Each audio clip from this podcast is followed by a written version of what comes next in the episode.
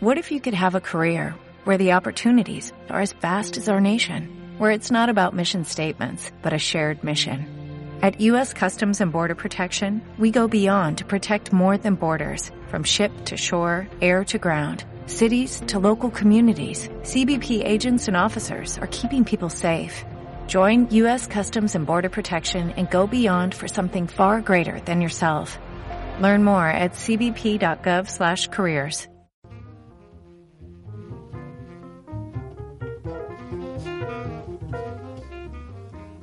Hola, buenas tardes. Hola, hola, buenas. ¿Qué tal? ¿Qué tal? Eh, Hola David, ¿qué tal? Bien, bien. ¿Y tú? Pues eh, todo bien. Todo bien para este nuevo programa de, de Blues and Roots. 7 de mayo, 7 de mayo, eso es. Eso es. un programa pues que, que vamos a dedicar a la época del bebop, Sí. años 40 y 50. Después de haber hablado de, del swing, hemos llegado en los años 40 y 50. Eh, hemos dicho que estaba una época donde el jazz se encontraba en, eh, en un callejón sin salida. Un callejón sin salida. y que muchos músicos estaban frustrados por las límites de tocar con eh, los Big Bang y querían encontrar nuevas formas para Nuevas formas que unos solistas se destacaron en esos años 40, periodo de, periodo de crisis, de enfrentamientos, periodo de la Segunda Guerra Mundial. Sí, justo después una, una nueva generación eh, hace su aparición Sí. con nuevas ideas y con a su cabeza músicos como Dizzy Gillespie o Charlie Parker, Thelonious Monk, Bud Powell, cuantos más. Cuantos más y vamos a dedicar este programa a, a estos, eh, a estos hombres que, que han cambiado mucho eh, la música Pues jazz que han hecho sí mucho y que son referencias todavía. porque, porque querían hacer otras cosas, siempre otras cosas y es la manera con la cual el jazz ha avanzado y, y ha alcanzado este, este, no sé, este estilo es tan, tan fuerte, tan lleno de historia. Pues sí, también estuvieron personas, personajes eh, muy típicos, muy atípicos también, Atípicos, como Charlie es. Parker que vivió 35 años y dejó pues una discografía y una, una influencia pues eh, total en los saxofonistas de hoy. ¿eh? Seguro, seguro. Y empezamos con una, con una canción, no sé, de Dizzy Gillespie para, Dizzy Gillespie para animar un poco. para animar un poco y después vamos a, a hablar más, eh, más profundo de, de Dizzy Gillespie y de que, que, que hizo este tío para, para ser tan conocido. Pues entonces escuchamos una canción que se llama Kisses, Así es. Dizzy Gillespie at Montreux, no, años 80, pero todavía un bebop eh, estupendo. Estupendo. Vamos.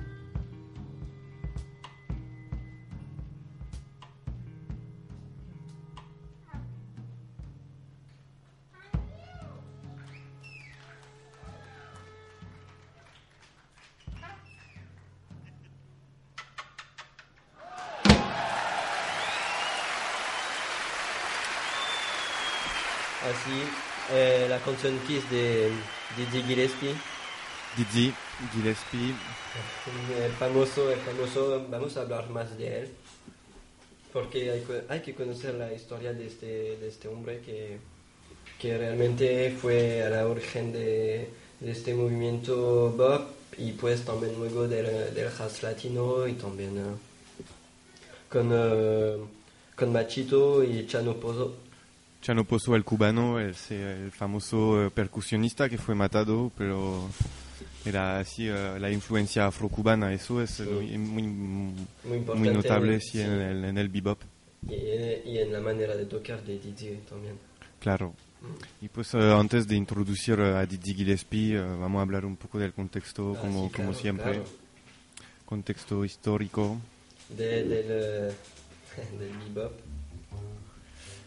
Y pues, em, pues yo creo que en esta época los jóvenes se, se aburren, los jóvenes músicos se aburren un poco del, em, de, del swing tradicional como se ha hecho, de la formación big band. Sí, claro que además de, de que mm, impide la expresión de, de los solistas, de estos nuevos solistas, eh, eh, mantener un big band estaba muy muy difícil, sobre todo a la época de, de- después de la guerra, de la Segunda Guerra Mundial. Sí, pues sí, había una rutina de los big band, en así, de militares y todo eso. Y así es que los, estos nuevos músicos empezaron a buscar un- nuevas formas de expresión más originales. Claro que antes la música es- estaba considerada como la música de eh, negros incultos y que ahora la, pues la gente, se lo, los blancos y los burgue- la, la burguesía se lo apropia un poco Un poco así con el swing. y saca todos los beneficios como, como siempre. Y pues el bop nació en, a los- al principio de los años 40. 40, sí. 40 Pues los grupos se reunían en Harlem, en Harlem, sí, en, en en el Nueva after, York, after hours, claro. para, para hacer eh, lo que se llama jam session. Jam sessions, sí, se reunían. Los primeros fueron Kenny Clark, el baterista, que montó un grupo con Thelonious Monk, ahí en el Milton's, eh, Milton's Ha- eh, Club. Milton's, Milton House. Milton's Club. Milton's Club. Y Milton's, mm, Milton Playhouse. Pues sí, y Milton's Playhouse, este. Eso es. Y em, pues es una nueva forma de, de música y es mucha virtuosidad, mucha, una música muy compleja, muy, muy técnica y pues lo- los músicos no hacen caso más de los bailarines que como en los big band había danza, baile y todo eso y ahora es nada más que el placer pues de, de tocar eh, Sí, muy rápidamente porque utilizaron tempos muy, muy rápidos y con orígenes de, de percusión afro- afro-cubana y también antiana. sí, los orquestas de Dizzy Gillespie, de música afrocubana. Y había, para añadir un poco sobre las característica- características técnicas del bebop, que había un predominio de los solo individuales. Claro, de los solistas, sí, que cada instrumento tiene un papel distinto del, que del swing, porque la batería que antes tiene, pues tomaba los cuatro tiempos, ahora Sí. son puras sincopas. El, el piano, nada más que el primer acuerdo y luego pues eh, toca con el solista, tocan juntos y pues no hay más guitarra, desaparece porque se parece bastante a lo que hace el piano. Así que hay un cambio total pues de la música, de los acuerdos. Así, al principio los músicos pues escuchan los clásicos, los estándares de la música del swing y añaden pues un montón de acuerdos entre cada acuerdo inventan inventan por eso nuevas melodías también y pues lo firman porque eso, es- eso es todo nuevo Eso, eso es. eh, que de hecho la armonía predo- predomina más sobre la melodía. Sí. Que, se- que estos nuevos eh, músicos eh, buscaron una, una nueva, completamente una nueva forma de, de- de hacer música. No solamente eh, contentarse de, de- de- de una melodía bien formada, pero sino también buscar las ar- armonías que podía haber entre las percusiones, el piano, Claro. la trompeta y todos los otros eh, instrumentos. hay como un derrumbamiento de los de los de, las bases del, swing y todo eso y aparece en serio un- uno de los estilos más mm, más importantes Sí, sí, sí. Y después de, de- de- de hablar un poco de la música, podemos también añadir que es- estaba, era una música muy, muy cons- no sé, concernada por la política.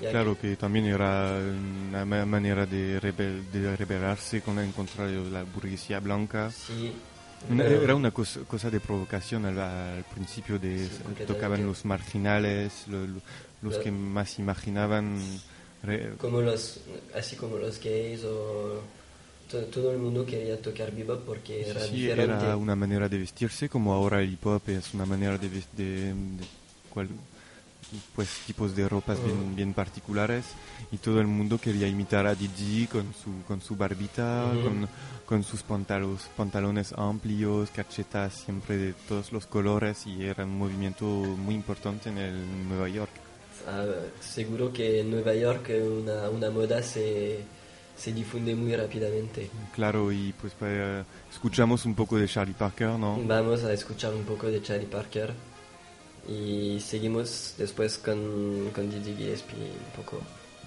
Charlie Parker una canción que se llama Tico Tico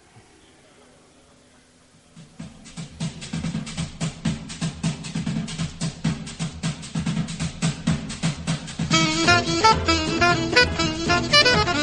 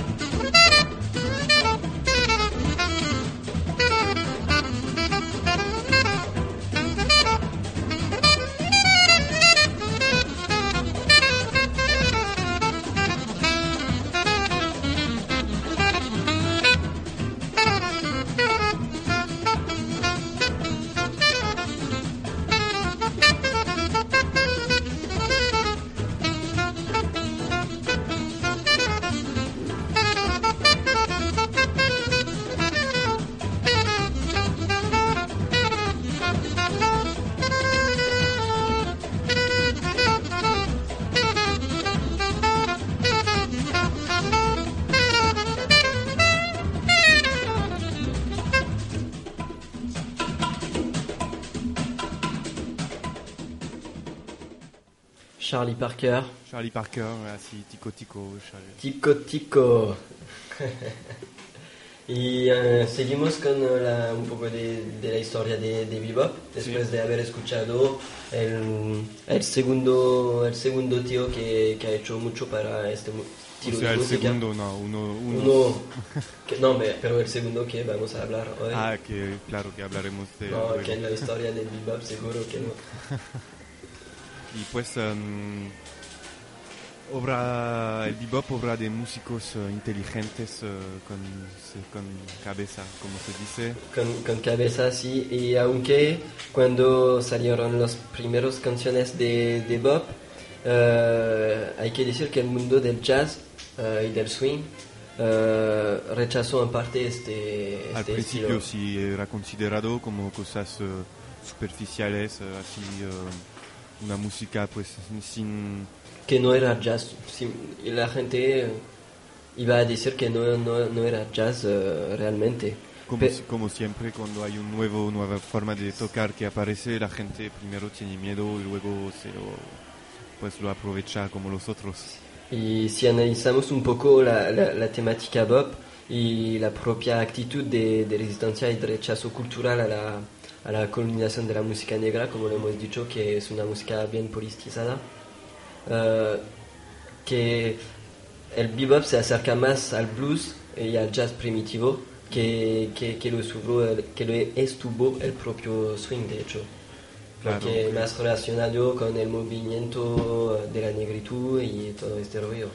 pues sí que eh, sí, sí, claro que, que puedo añadir bueno, claro Y el bebop eh, en América estaba asociado con, con el movimiento literario Generación Beat, cuyo mm, un, un tío que se llama, que se llama Julio Contrasar, que escribió un libro que se llama El Perseguidor en los años 50, que estaba al mismo tiempo y que hace parte de, este movimiento literario que se llama la Generación Beat y que pues el libro era El Perseguidor y es un libro en gran parte basado en la vida de Charlie Parker. Ah. Y que yo que este libro fue la base también de una peli que se llama Bird.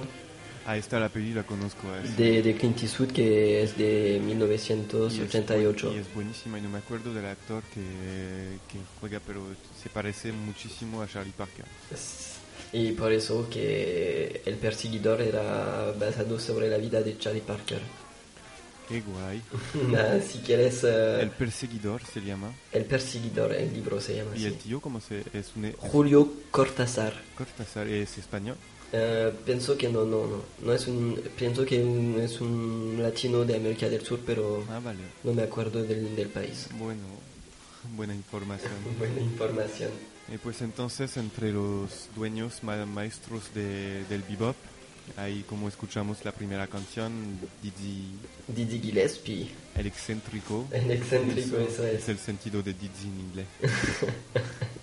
Poco loquito. Poco loquito. Sí, pero... ¿Qué, Pues- qué decir que solo cuando se escucha el tío podemos decir que es un loco. Y también eh, tenía, pues estaba jugando con eso, con este aspecto cómico y, a la- y al mismo tiempo una música muy, muy rica, muy, eh, muy com- compleja. Compleja y tan armónica. ¿no? Siempre, siempre es Siempre. una cosa de armonía, si se, se escucha bien. Es lo que se busca. Y pues el tío empezó a tocar en los años 30 y trabajó con, con músicos como Cap Calloway. Al principio y Cap. Calloway pues tocó en el grupo de Cap Calloway que él no, que no le gustaba como Dizzy Gillespie tocaba. Le dijo pues sus proezas musicales son notas chinas porque no entendía. Y que, que eso ocurre mucho en cualquier estilo, como cuando, por ejemplo, Jimi Hendrix empezó a tocar en diferentes grupos, se, se veía rechazar porque era demasiado bueno, porque no dejaba la plaza, la plaza, el espacio al cantante o no sé. Eso es el efecto de una sorpresa cuando el tío toca bastante demasiado bien, pues la gente se asusta. Eso es. No puede ser. Pues sí, eh, la, en la música de Dizzy pues es una síntesis entre jazz y música afrocubana, como lo hemos dicho, con Chano Pozo. Y eh, pues ya lo, lo que podemos decir es que había una comunión espiritual entre Charlie Parker y Dizzy Gillespie en esa Sí, época. que dos hombres que se, que se encontraron, que se encontraron eh, en, al principio del bop en los años 40, En los años 40, sí. un poco antes, y este encuentro va a cambiar la vida de, de Dizzy Gillespie sobre todo, Que que eran, eh, estaba una pareja, do- dos personajes, eh, como se podía decir, contrarios eh, eh, físicamente, mentalmente, pero en el campo musical era, se, parecen, se parecían muchísimo. tengo una, una, no sé, una anécdota que, que eh, Dizzy Gillespie dijo de, de cuando tocaba con eh, Charlie Parker, de- decía, teníamos ideas gemelas y era difícil distinguir lo que provenía de mí de lo que venía de él. Ah. Lo que, lo que demuestra bien que era completamente de acuerdo en términos de la música. Claro, pero en términos de como de vida, como la vida que tuvieron eh, Sí, ellos seguro dos, que es muy diferente, que primero Charlie Parker murió muy, muy muy joven. joven y pues bien, muchas drogas, mucha heroína y pues hablaremos de, de su vida. Después, un poco de movimiento en la vida del tío. Pues eh, lo- la gente lo llamaban a al mismo tiempo el payaso y el filósofo porque tenía eh, muchas ideas y luchó mucho en, en favor de, de la integración de los negros. También payaso porque en conciertos siempre, siempre se reía, burlaba un poco a la manera de Louis Armstrong que mostrar que no está sufri- sufriendo, pero que en- en- al final está sufriendo. De, Pero lo transmite a través de su música. Claro, es algo irónico y que pasa nada más que por la nota. Y sabes que buscando un poco sobre la internet, eh, hab- había una, una historia del nacimiento de, de la palabra bebop. Sí, hay varias. ¿Cuál, cuál, cuál- Eh, Yo, yo encontré la que sería una onomatopeya Sí. De ruido que hacía la cabeza de alguien, o sea, a esta época de un negro. De la policía que, que cuando, pegaba los, sí, los cuando eran ladrones, golpeados por la porra de un policía que que, hacía Bob Bob, Bebop, Bob sí. Pues puede ser eh, también eh, de cuando se juntaban eh, Dizzy Gillespie y Charlie Parker, que la gente, co- como no tenían nombre de canciones, la gente siempre pedía, oye, pero puedes hacer esta, y ellos como no sabían qué decir, que la gente, que la, mm, la canción empezaba con bebop, así por las onomatopeas, la gente siempre pedía bebop, bebop, y pues así, pero son varias, varias explicaciones. y que todas son más o menos me verdaderas. gustan todas, sí. Eh, pues podemos en- en- escuchar una canción de Dizzy para, Con, con Charlie Parker, por ejemplo, por ejemplo, por ejemplo, sería pues grabaron un disco Bird and Deeds, que, que es un, un álbum clave de, de, de la música de la música bebop. no sé, no me acuerdo en qué año lo, lo han grabado. Eh, creo que 47 o- eso es 47 o 49. 47 pienso, porque Al en fin de los 49, años 40. Mm, en 49 Pues escuchamos entonces un Oscar for Treadwell.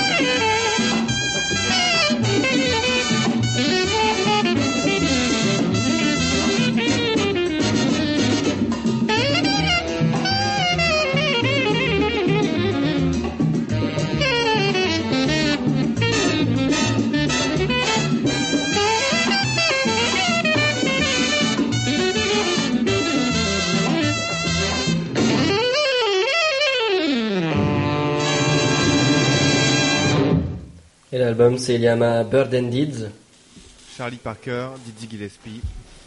así que decir que el encuentro de, de estos dos tíos que no podían parar de, de tocar juntos, que, que siempre cuando estaban... Que durante el cortito tiempo de vida que tuvo Charlie Parker, claro que tocaron siempre, siempre juntos. Siempre en concierto juntos, siempre, siempre.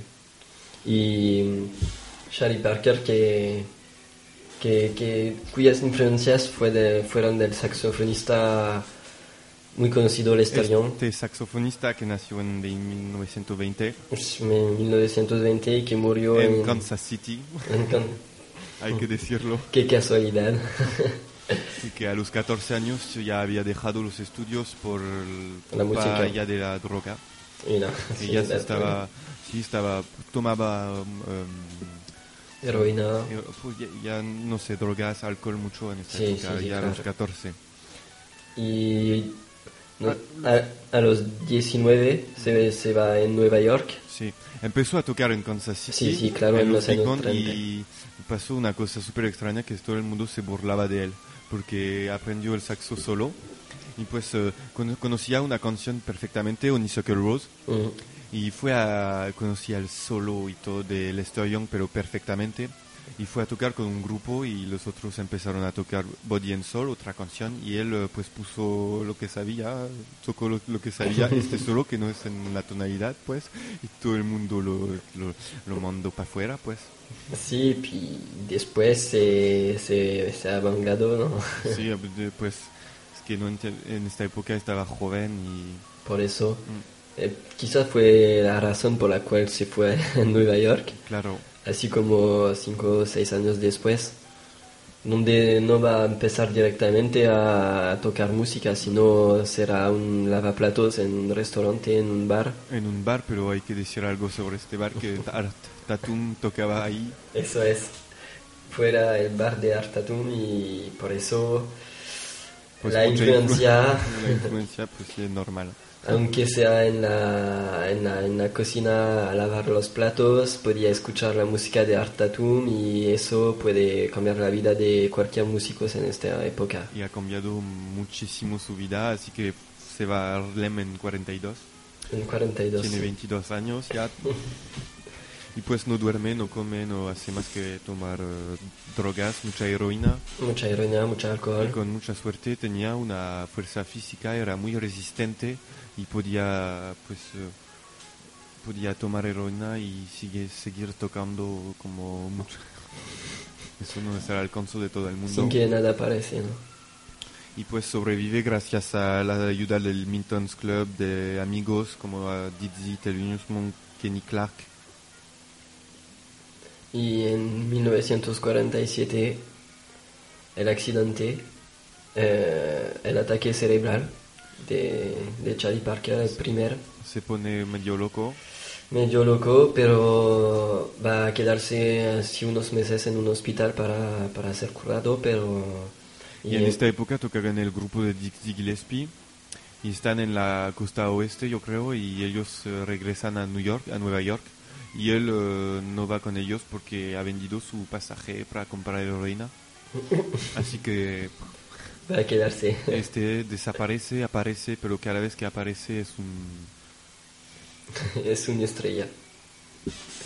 Y después de su ataque cerebral, 48-51, eh, son casi los mejores años pa- para él.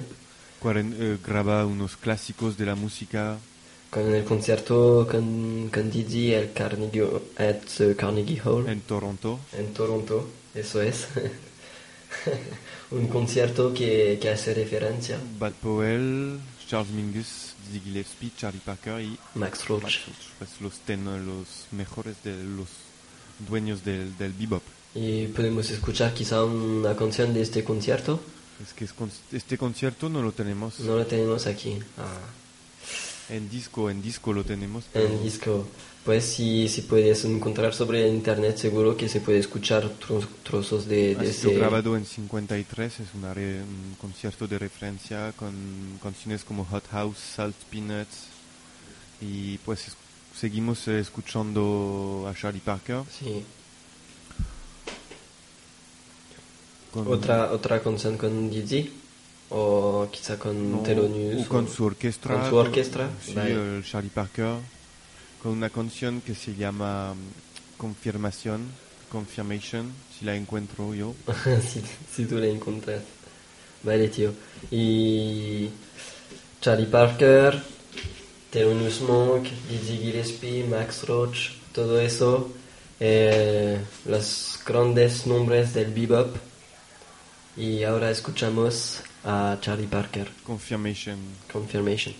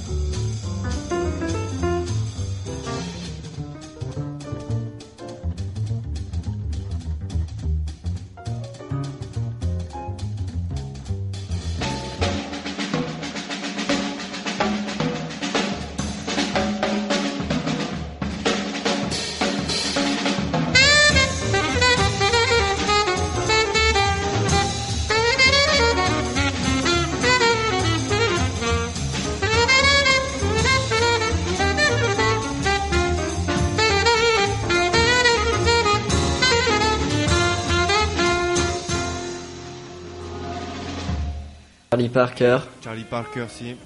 con, eh, con su orquesta. Eh, estábamos en los años eh, 48, 51 más o menos.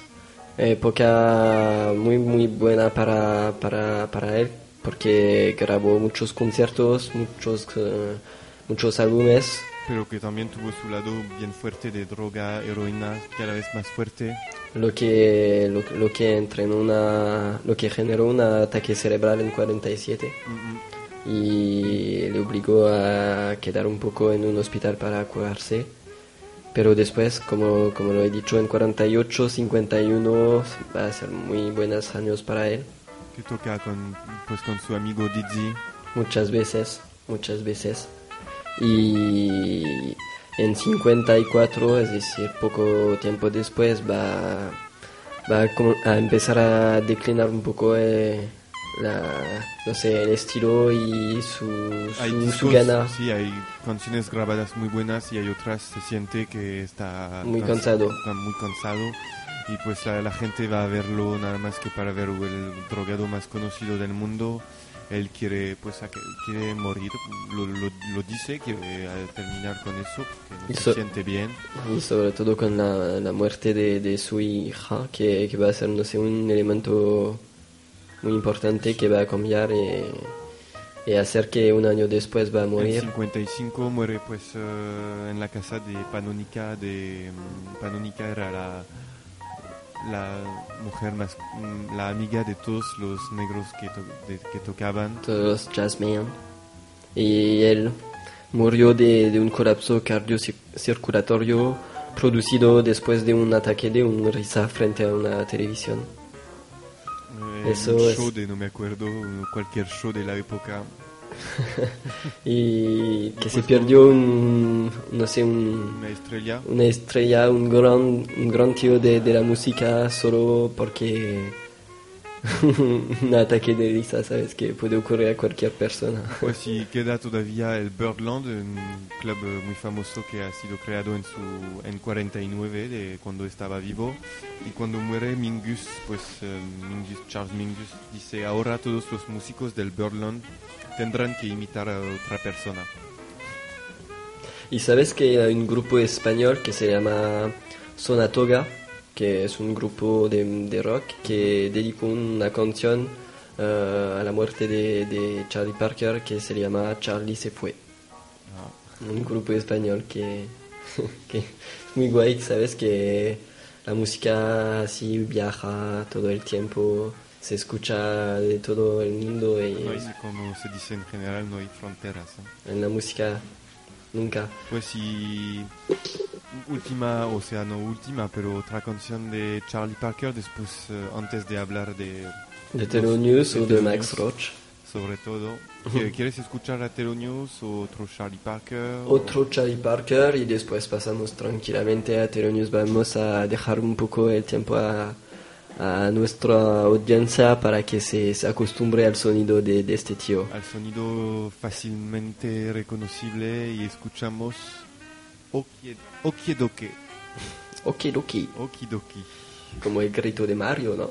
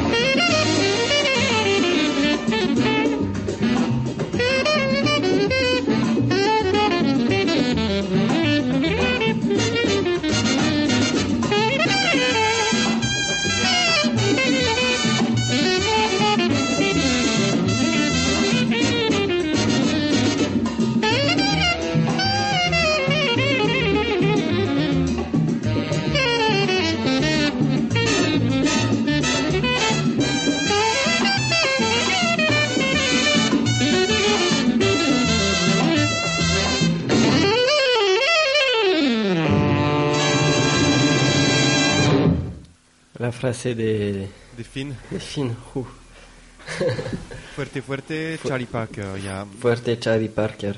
Y antes de, de continuar sobre, sobre Pues, el tema, sí, eh, justo antes si había que de- destacar unos discos de Charlie Parker, Sí. eh, hubiera, Vale, tendríamos que hablar pues de, hay un, un- una caja de 10 discos que se llama Charlie Parker Complete Charlie Parker on Verve, eso es el label, y pues eh, son 10 discos eh, inolvidables, también eh, los dos conciertos de 53, hay uno en Washington y uno en Toronto, son así un- justo dos años de antes que se muera. Y de hecho sino Burden Deeds grabado en 47 y un montón más pero tenemos que, que listar toda su, eh, su discografía. de Entonces, todas maneras con el internet ahora Sí. se puede hacer todo se puede comprar todo. Hay un montón de sitios que, que lo proponen. Y sí, sí, me acuerdo. Quería añadir que mm, eh, antes de continuar con eh, la historia de, de- de- del hombre que se llama Thelonious Monk, que en 19 nove- 1942, que es un año clave en la, en la aparición musical del bop, eh, los sindicatos de, de los músicos no querían que los artistas bop eh, grabasen música, así que eso y hay un paro no Eh, una cosa así. Porque decían que no aportaban tanto a la música y por eso no podían grabar. la negaban al principio y aparecen así unos eh, unos estudios bien conocidos. Mm, de- de- unos estudios de músicas de música que acogen a esos Sí, sí, pero eh, eh, hay un montón de, de música que no fueron grabadas, pero bueno bueno perdón un corto un cortito un cortito, un cortito. Y pues estaba diciendo que, que el sindicato no quería que los eh, artistas Bob grabasen músicas. Y por muchas eh, razones, cuya principal era la simple, el simple, simple hecho que los otros jazzmen no consideraban que el bop era jazz.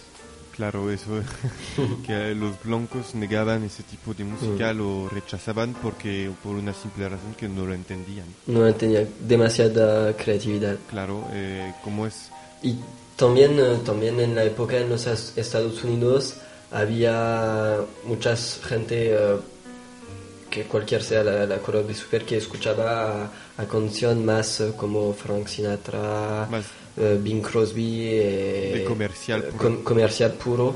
sí, Y, y al mismo tiempo estaba también la aparición del rhythm and blues y en la comunidad negra eh, esa música fue un gran éxito. o sea, el rhythm and blues un poco más tarde, ¿no? Un poco más tarde, pero eh, estaba entre estos dos tipos la y por eso... no sé a qué mm, tipo de música y quizá como estaba una música un poco vanguardista, podemos decir. Es totalmente vanguardista. Porque al ver, eh, al escuchar el, eh, disco de, de Didi eh, grabado en 1980, eh, su concierto en Montreux Sí, sigue siendo de no ha actualidad. perdido nada, nada.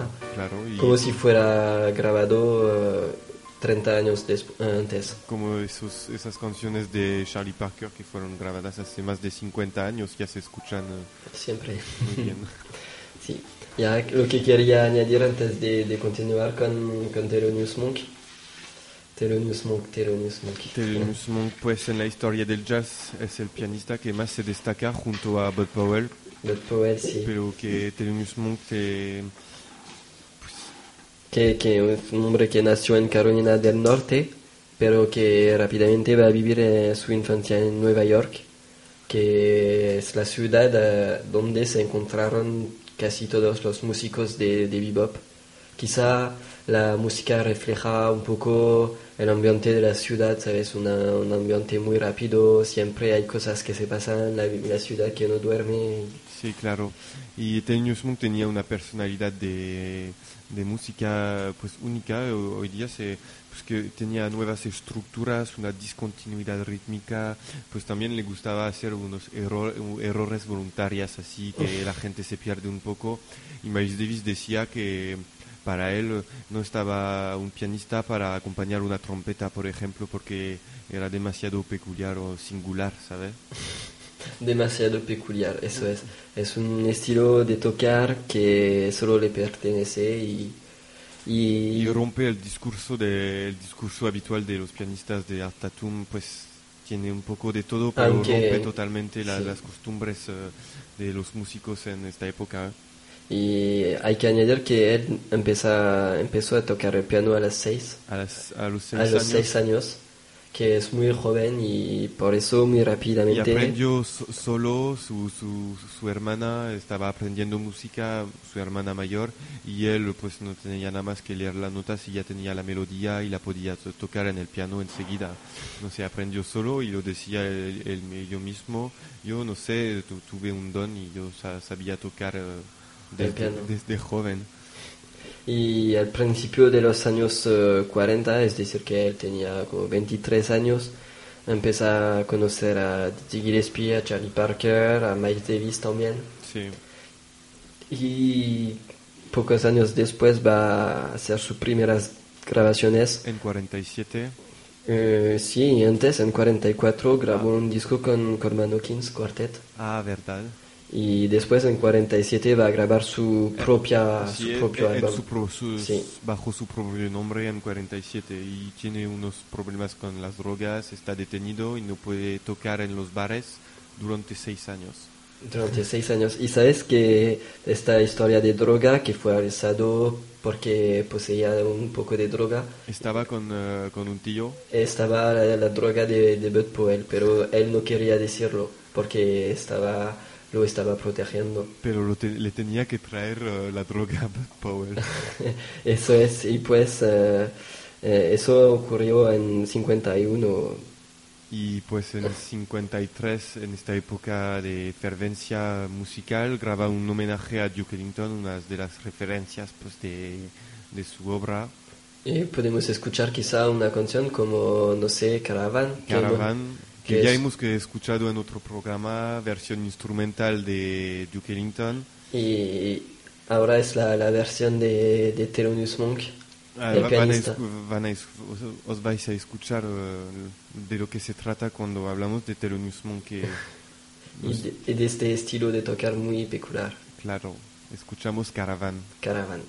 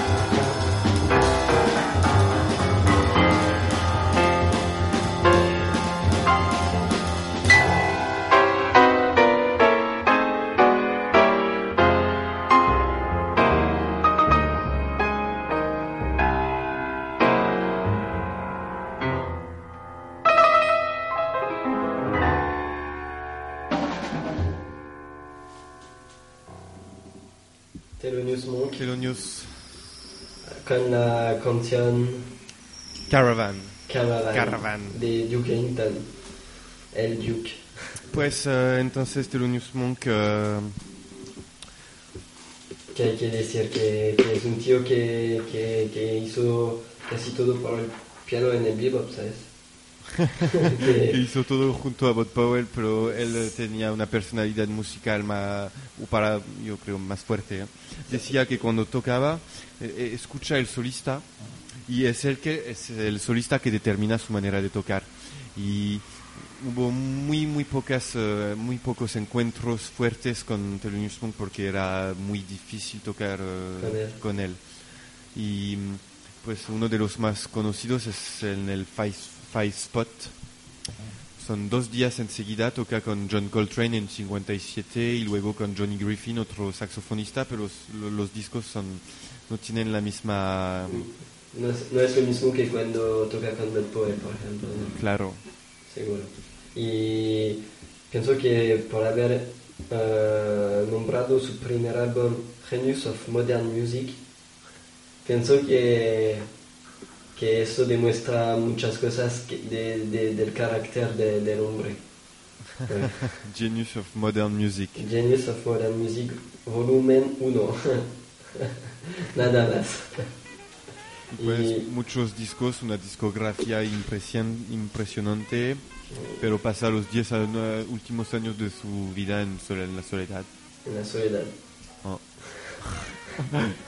Eh, se- cada vez más avanzando en este programa se- nos damos cuenta que muchas músicas que fueron muy muy conocidos ah, acabaron sus vidas cuando- como solo en un piso, ¿sabes? Como, como si fueran cualquier persona y que, y que por encima son, son personas que han hecho muchos para revolucionar la música. ¿eh? Mm, Y ojalá que nos están, nos están escuchando ahorita, ¿no? Es- espero que, que están aquí Y ojalá que dentro de 300 años o no sé cuánto seguiremos escuchando esta eso, música.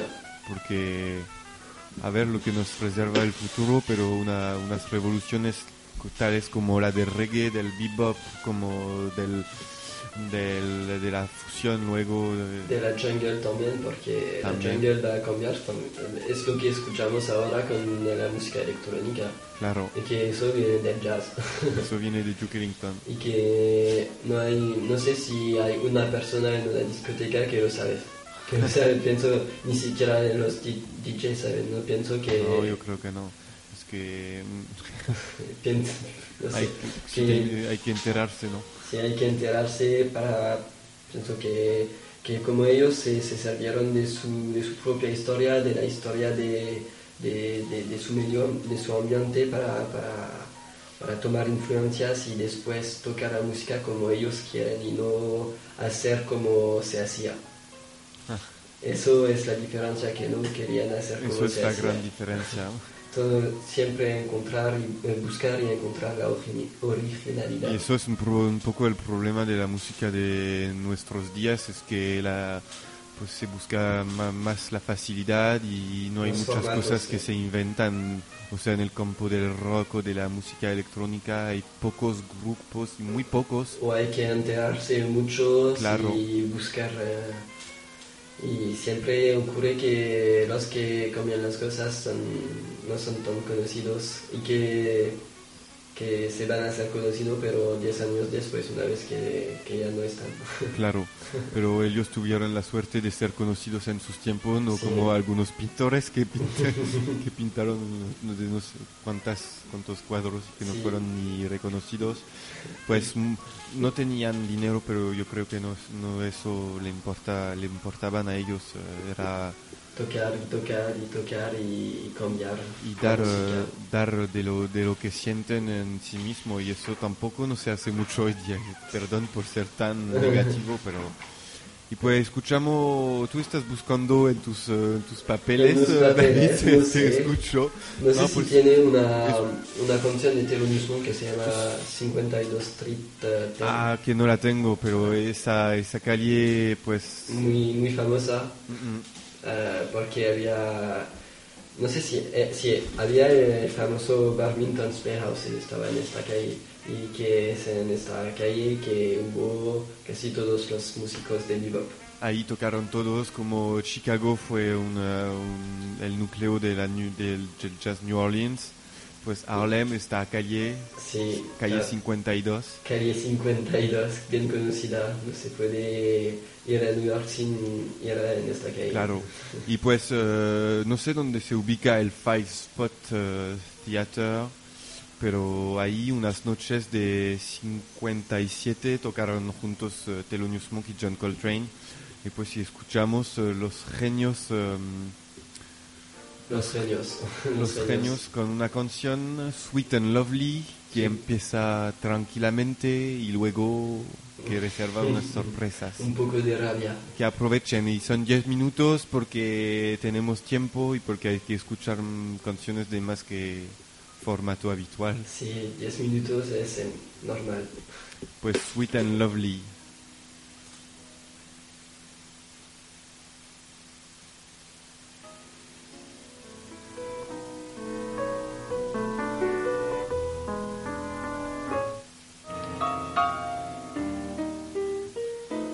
Otra vez la introducción, pues Sweet and Lovely.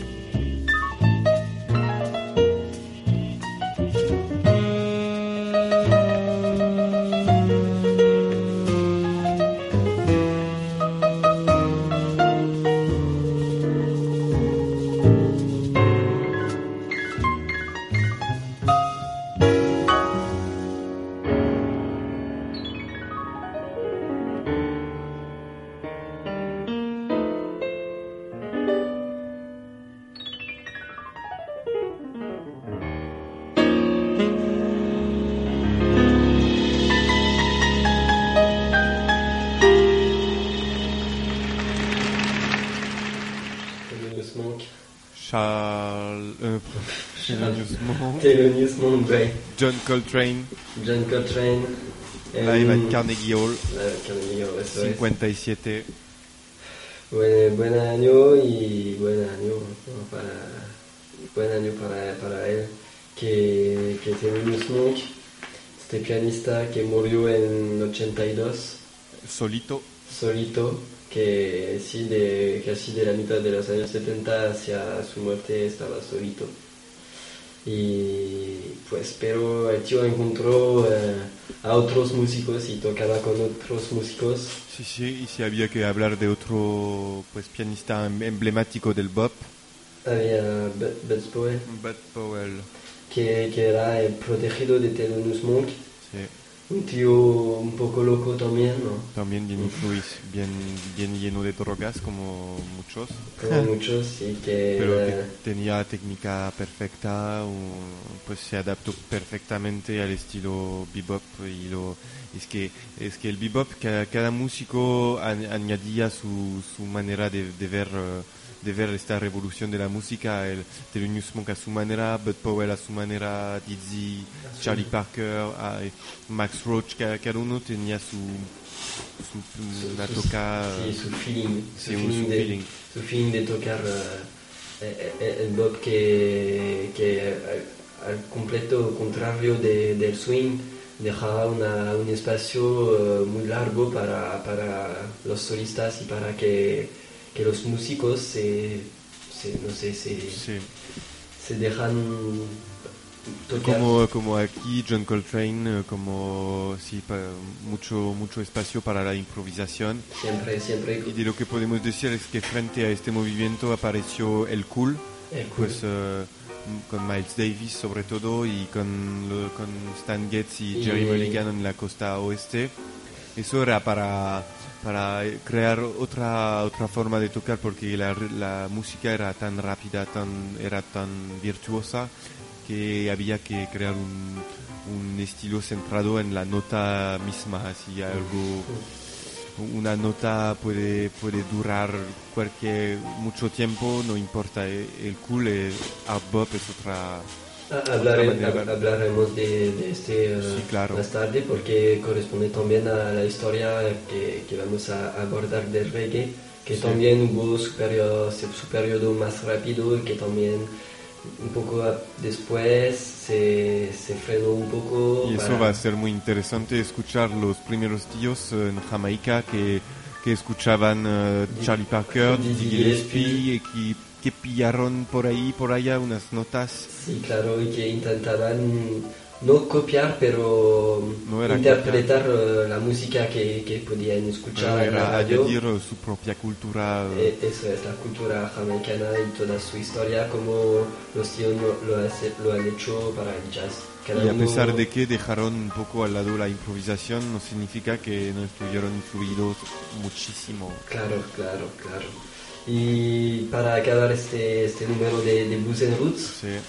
vamos a hablar de, de un baterista que no se, no se habla mucha- muchas veces de, de los bateristas porque hay pocos Hay eh, pocos que se que destacaron, destacaron. sí. pero Max Roach murió, como es- me lo estaba diciendo tú, al fin del, de agosto del año pasado. Do- sí, de 2007. Y él, eh, con, junto con Kenny Clark, fueron los dos bateristas eh, fundadores de, del bebop. Y eh, también Max Roach tocó, pues también estuvo representante del free jazz luego. Luego sí, porque tuvo el tiempo de, de, de- de- de seguir la historia completa de, del Claro. bebop, pasando por el cool y después... eh, Y Max Roach, pues, un baterista estupendo que salió a a los 17 de la Manhattan School. mm, de la Manhattan Conservatory of Music con un diploma de, de percusión en la bolsa. Nada más que un diploma es A die- 17 años es increíble. Sí, claro. Y después... eh, Y si había que decir una cosa sobre la dificultad de ser baterista en esta época es que añadieron el- los ritmos afrocubanos y los eh, pues los bateristas tenían que adaptarse para no romper el discurso el discurso global, ¿sabes? Sí. Para que un, un to- un percusionista y un baterista toquen juntos, pues hay que hay que conocer bastante bien eh, los ritmos. los ritmos de, de cada estilo, sí. Mm, para, para interpretar, sí, seguro. Y así que nos encontramos en 1942. Max Roach tiene 17 años. Eh, acaba de salir de Conservatory of Music con un diploma de percusión en la bolsa. Y después, poco tiempo después, va a tocar con los dos grandes del, del principio del swing, es decir, Ellington y Kuntosi. A empezar a tocar con ellos y por eso va, a ser muy influenciado por la época de los Big Bang, porque él va a empezar a tocar con, ellos y a partir de aquella misma época va a convertirse en el baterista más preferido de Gillespie y Parker. Claro, y acompañó a todos, todos, todos en esta época. Ha tocado con yo creo que con casi todos. Con casi todos, sí. Con, uh, con Mingus, con The Poe, con Gillespie, para el concierto de 1953 en Toronto. Sí. Y en, desde el 44 va a grabar su primer disco con Dizzy y Coleman Hawkins. Y van a seguir un montón de discos también con casi todos los, uh, los músicos de jazz que sea de, de swing, de bebop o de, de, cool. O sea, cualquier Miles Davis acompañó Miles Davis en todos sus discos principales. Estaba uh, en el disco Complete Birth of the Cool, así uno de los primeros discos que anunció el, nacimiento del cool. Estaba tocando con los tíos de free jazz, con, con Pharaoh Sanders, con... Uh, con quién más ha tocado, con uh, Albert Eiler, con mucha gente, Ceci Taylor, mucha, mucha gente. Y seguro que también tenía este don de, de, de sentir la música más que, más, que otra, más que otra persona. Yo creo. y vamos a escuchar un, una canción de... Para acabar. Para acabar, sí. ¿Dónde solo toca él o no la tenemos? Um, no la tenemos. Vale, vale. Bueno, Acabamos con, con uh, el disco de, de Duke Ellington, John Mingus y Max Koch. Money Jungle. Una referencia, sabemos que hemos escuchado, pero es tan fuerte como esta, esta vez va, a o sea, apuntar lo que hace el baterista más que los otros que ahora sabéis cómo tocar Ellington, Charles ahora no, pero vamos a abordar Charles Mingus más, más tarde. Más tarde nos sí hablaremos como de dos o tres que se que hicieron de todo y que no se pueden clasificar. No se, eso es, no se pueden clasificar. y pues vamos a escuchar Max Roach, uh, Duke Ellington y Charles Mingus, Money Jungle. Y nos vemos la semana que viene. Con uh, una, una, un otro paso en la, en la historia de, de, la música negra. negra. Vamos a empezar a ver uh, el nacimiento de, de, del reggae, pero antes del ska y del rocksteady. Vamos a, vamos a ver que vamos a cambiar un poco, pero sigue siendo... Sigue siendo música afroamericana. Siempre. Bueno, nos vemos la semana que viene y escuchamos Rem Blues. Rem Blues. Hasta luego. Adiós. Blues Blues.